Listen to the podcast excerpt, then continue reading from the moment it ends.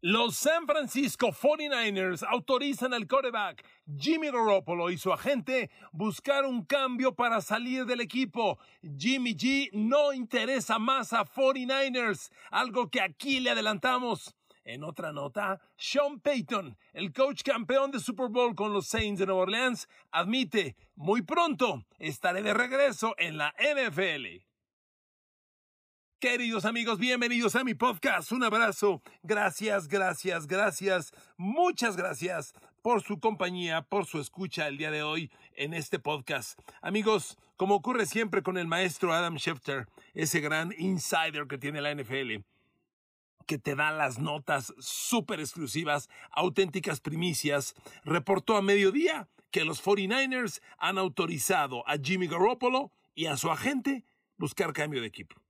No interesas más a San Francisco, Jimmy G. Lo siento mucho. A ver, amigos, ustedes que me hacen el infinito favor de escucharme, ¿hace cuánto tiempo dijimos en este podcast que era el fin de Jimmy G en los 49ers? ¿Lo recuerdan?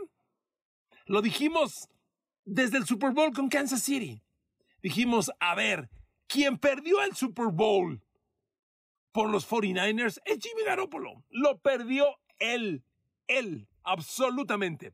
Ese juego es un ejemplo de que los quarterbacks ganan Super Bowls o pierden Super Bowl, por más allá de que sea un juego de equipo y que necesita la línea ofensiva y que el quarterback tenga receptores de habilidad. Los quarterbacks ganan o pierden.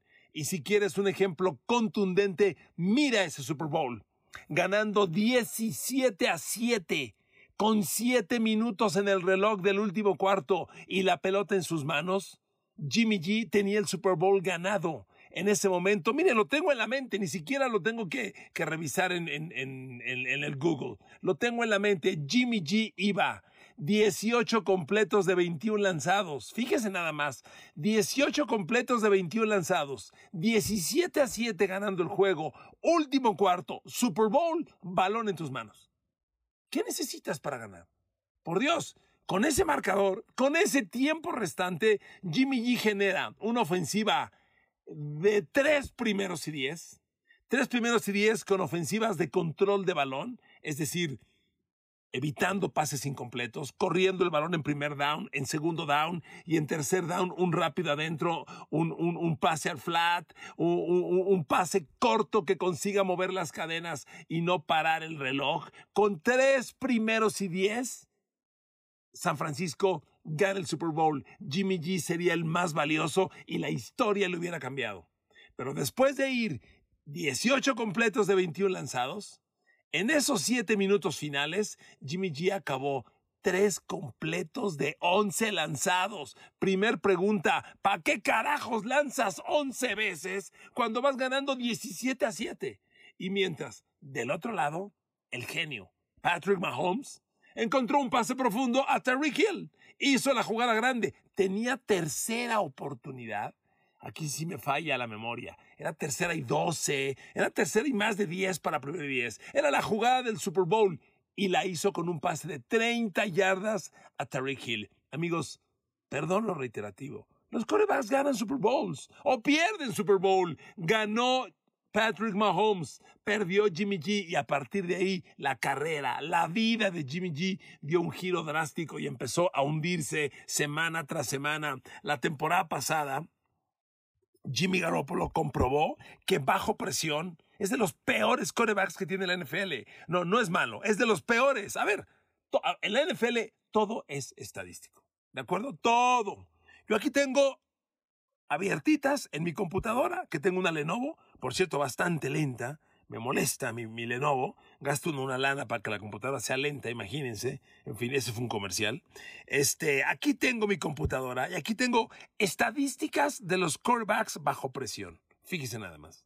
Fíjese, le voy a dar, aventar datos por datos. Porque los números, yo no le voy a decir es bueno, es malo. A ver, a usted saque sus conclusiones, ¿ok? A ver, quarterbacks bajo presión. Punto número uno. El quarterback que fue presionado en mayor número de jugadas de pase la temporada pasada, fíjese nada más, ni siquiera fue Joe Burrow, fue Patrick Mahomes. Mahomes fue presionado 276 jugadas de pase la temporada pasada. Es el coreback más presionado. Le sigue Josh Allen 264. Los dos corebacks, al ser de optativa, les encanta extender la jugada y eso solo provoca presión sobre ellos. Aquí está el dato que refleja. El tercero sí fue Joe Burrow, que fue presionado 260 veces. Entonces, ojo, Repito, el quarterback más presionado la temporada pasada, Mahomes 276 veces, Josh Allen 264, Joe Burrow 260. Pregunta obligada, ¿cuántas veces fue presionado Jimmy Garoppolo? Los tres datos que le di Mahomes, Allen, Burrow fueron en 20 y 19 partidos, porque jugaron playoffs y Super Bowl en algunos casos. Jimmy Garoppolo, en 18 juegos, es decir, uno o dos juegos menos que ellos, fue presionado 167 veces. Es decir, a Garoppolo lo presionan 100 veces menos, menos que a Mahomes, Josh Allen o Joe Burrow. Claro, con uno o dos partidos de más, pero 100 veces menos. ¿Qué quiere decir esto? Garoppolo es un coreback con muy buena presión, protección de pase. Muy buena. Ah, bueno, ahí ya le dije. ¿eh? Fue el vigésimo cuarto menos presionado. Jimmy Garoppolo solo lo presionaron 167 veces. Pregunta clave. ¿Cómo, ¿Cómo, quedó en touchdown e intercepciones bajo presión estos corebacks? Bueno, Mahomes, 12 touchdowns, 5 intercepciones, a pesar de ser el coreback más presionado. Josh Allen, 16 de touchdown, 6 intercepciones, balance de casi 3 a 1. Joe Burrow, 11 de touchdown, 6 intercepciones. Y Jimmy Garoppolo, con 100 presiones menos, terminó 8 de touchdown, 9 intercepciones. Eso, a toda madre. Ahí está el dato. Jimmy Garoppolo bajo presión se hunde, como se hundió en el Super Bowl. Y aquí están los datos. Lo reflejan. No lo digo yo. No me cae mal. No me cae bien otros. No, no, no, no, no. Son los números. Es la neta. Los números, por eso a mí me encanta hablar estadísticamente, porque los deportes se leen numéricamente todo lo que un atleta tenga, lo dicen los números. Y lo que no tenga, no lo dicen los números. O, los, números también lo dicen eh, dándoles la lectura correcta, como lo que estoy diciendo. ¿Cómo puede ser que Garópolo, con 100 presiones menos de, de coreback, es decir, siendo un coreback muy bien protegido, tenga más intercepciones que touchdowns, cuando Mahomes, siendo el más presionado, tiene el doble de touchdowns que de intercepciones, igual que Josh Allen y que Joe Burrow? Amigos, porque Garoppolo no da el ancho. Punto. Por eso hoy los 49ers le dijeron, ¿sabes qué, compadre? Llégale, llégale y que te vaya bien. Vete a la calle, dile a tu agente que agarre el teléfono, que empiece a hablar y miren, no va a estar tan fácil, ¿eh? Nada fácil va a estar que Jimmy G encuentre un cambio. Le voy a decir por qué. Hemos hablado usted y yo mucho del tope salarial. Hoy los 32 equipos de la NFL tienen 90 jugadores en el roster. Para el 5 de septiembre, deben tener 53. Pero no solo eso. Esos 53 jugadores deben tener un sueldo, una nómina acumulada a los 53, cuyo salario total no rebase los 208 millones de dólares. Y en San Francisco, el coreback titular este año y el del futuro, según planea el coach eh, Kyle Shanahan y el gerente general Johnny Lynch, el coreback es Trey Lance. Y Trey Lance este año, siendo el coreback titular de los 49ers, le, cuenta, le cuesta al equipo 9 millones de dólares de la nómina. Está muy barato. Digo, considerando que hay corebacks de 40 millones, como Patrick Mahomes, como Josh Allen, como Aaron Rodgers, que tu coreback te cueste 9 está muy barato. Pero ¿qué creen 49ers? Garópolo sigue con ustedes. ¿Y saben cuánto le cuesta a Garópolo este año a la nómina de los 49ers? Aunque su sueldo va a ser de 22 millones 400 mil dólares, a la nómina de los 49ers, Garópolo le cuesta 26 millones. Mucha lana. A ver, 26 millones de Garópolo y 9 de Trey Lance, tienes 35 millones en dos corebacks, cuando puedes tener solo 9. Si Garópolo se va, por eso le dijeron, llégale, carnal, llégale y busca un cambio. Ya, se acabó. Miren, este cambio yo creo que no se va a dar de manera inmediata. No va a salir Garópolo el, el, jueves, el viernes, el fin de semana, no. Garópolo ya le abrieron la puerta y empiezan las negociaciones. ¿Cuántos equipos hoy pueden hacer un cambio de coreback? Casi ninguno. Porque como le decía, los 32 equipos de la NFL hoy tienen 90 jugadores en el roster. Y los 32 equipos de la NFL, ¿sabe cuántos corebacks tienen hoy en su roster dentro de esos 90 jugadores? Pues tienen la mayoría cuatro o mínimo tres. Entonces, San Francisco es de los que tienen cuatro corebacks hoy. Trey Lance titular, Jimmy Garoppolo, luego viene Nate Sofel y luego Brocky Purdy, que es un novato. Entonces, San Francisco no necesita cuatro corebacks. Se quiere quedar con tres. Obviamente Nate Sofel y Brocky Purdy cuestan pepitas para la nómina del equipo. Pero de deshaciéndote de Jimmy G, liberas mucho espacio en la nómina. La bronca que tiene Jimmy G es quién va a adquirirlo cuando uno, todos los equipos ya tienen a sus cuatro corebacks de pretemporada. Y en la temporada regular para el 6 de septiembre, pues se van a quedar la mayoría con tres y algunos hasta con dos. Entonces, ¿quién se va a quedar con Jimmy G sabiendo que le va a meter 26 millones de dólares a la nómina del equipo que lo quiera? Está complicado. Es una bronca seria para Jimmy G. ¿Cómo cambian los escenarios? De aquel Super Bowl del 17 a 7 último cuarto y la pelota en tus manos. Para pasar a la historia. Amigos, para que se den cuenta que la vida sí efectivamente es una rueda de la fortuna. A veces estás arriba y a veces estás abajo. Y a todo este escenario, perdóneme, trágico, a esta tragicomedia, agréguele lo peor. ¿Cuántos partidos Jimmy G ha perdido por lesión?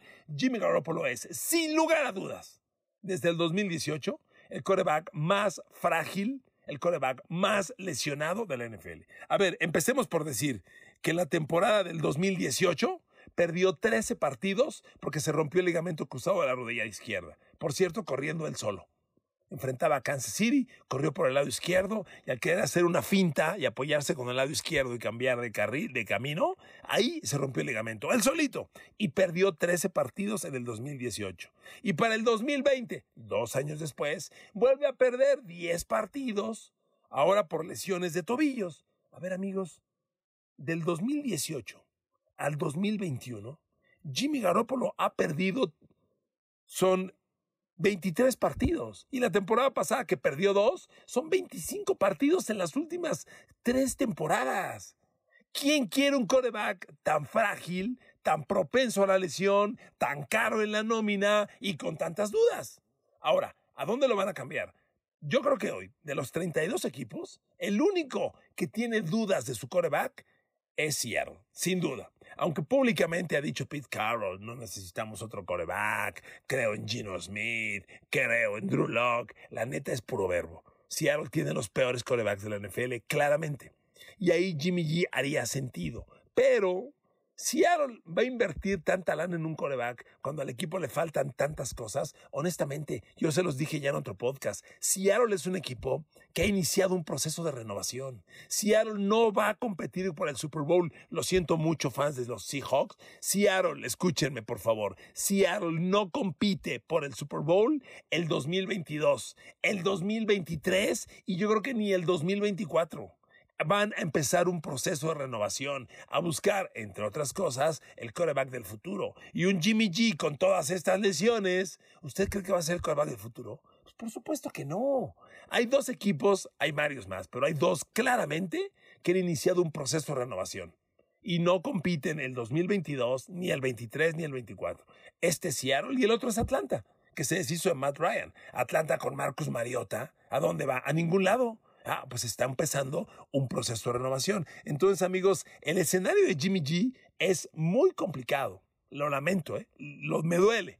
Y yo les he dicho varias veces, porque ustedes me hacen el favor de seguirme y me han incluso comentado gente en la calle, me dicen, tienes razón, Garópolo. Amigos, es que hay que leer los números. Lo reflejan, le repito. ¿Cómo puede ser uno de los corebacks mejor protegidos, menos presionados y tener más intercepciones que touchdowns bajo presión.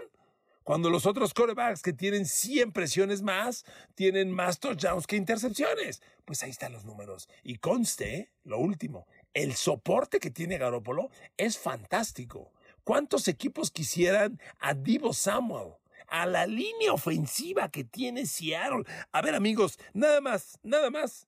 Los tackles. Hace poco, en, este estudio que hizo ESPN de Estados Unidos, al evaluar la línea ofensiva, el tackle izquierdo de los 49ers es el primer liniero ofensivo en la historia que lo califican con 10 de calificación. Perfecto. de 100 puntos le dieron 100. Trent Williams, tackle izquierdo de los 49ers, es por mucho el mejor tackle izquierdo en la liga. Y lo, tiene, lo tuvo Jimmy Garoppolo. Y el tackle del otro lado, Mike McGlinchey, muy rentable, muy rentable. La pareja de tackles de los 49ers, uff, fantástica. Eh, tienen algunas bajas, pidieron por ahí un GAR. Yo no sé por qué siempre confundo a Alex Capa con Ali Marpet. Los dos son GARs. Uno es de Tampa y otro es de 49ers. Siempre los confundo. No me acuerdo cuál es el de 49ers, pero cualquiera que sea de ellos dos, lo perdió 49ers y están reemplazando ese GAR. Ahí por ahora tienen a Colton McKivitz de titular. Vamos a ver si funciona. Pero el resto de la línea, con Daniel Droskill de GAR derecho y el centro Jake Brendel, es muy respetable. Pero esos tackles son una fortaleza. ¿Cuántos equipos quisieran esos tackles? Los tiene Jimmy G. Por eso es de los corebacks menos presionados, de los mejor protegidos. No se justifican sus números. Bien amigos, bueno, hoy continuaron la apertura de campos de pretemporada para novatos. Ya en la NFL hay más de 10 equipos entrenando, es una fantástica noticia. Y hoy trascendió también que en una entrevista por ahí exclusiva, Sean Payton, el coach campeón de Super Bowl con los Saints de Nueva Orleans, declaró, muy pronto voy a estar de regreso en la NFL. Y la pregunta es ¿con quién?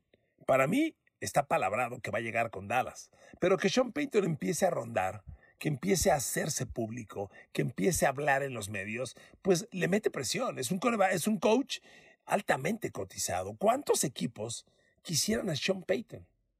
¿Cuántos incluso con el coach que tienen hoy, a pesar de que no vaya tan mal, le dirían Betty que venga Sean Payton? Sean Payton es muy bien visto hizo un trabajo espléndido en Nueva Orleans. Realmente se les fue el Super Bowl al final. Sigo sin entender por qué. Con un equipazo, con Drew Brees todavía, pero sean Payton es muy bien visto y yo creo que empieza a rondar Dallas. Sean Payton es amigo personal de Jerry Jones. Jerry Jones ha admitido públicamente que se equivocó cuando despidió a Bill Parcells y en lugar de darle el equipo a su coordinador ofensivo, Sean Payton se lo dio a su coordinador defensivo, Watt Phillips, que fracasó. Ahí se enojó Sean Payton se fue a Nueva Orleans, agarró a los Saints e hizo historia al lado de Drew Brees. Un equipo fantástico, siempre contendiente, siempre vistoso, que, que gustaba verlo.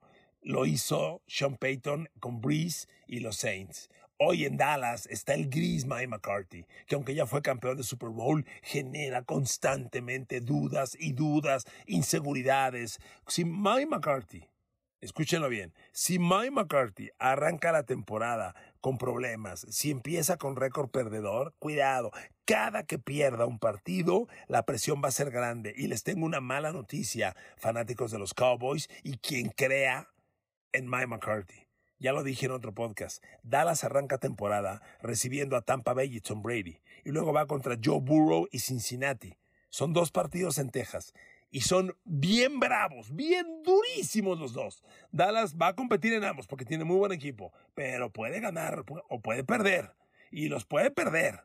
Y si Dallas arranca 0-2, que no está lejos de las posibilidades, a Mike McCarthy se le va a incendiar la sala y el comedor desde el primer minuto del día y se van a poner las cosas bien bravas. Sean Payton regresa saca la cabeza más rápido de lo que yo pensaba y le mete presión a muchos equipos de la liga, empezando por los Cowboys. Y meterle presión a los Cowboys es meterle presión a Jerry Jones y a Mike McCarthy. Les repito, cada tropezón de McCarthy se va a levantar y va a voltear a ver a dónde está Sean Payton, a ver si ya dio un paso hacia adelante o se va acercando más. Porque para mí eso es inevitable. Amigos, gracias por acompañarme en otro podcast. Les mando un abrazo, los quiero mucho, las quiero mucho.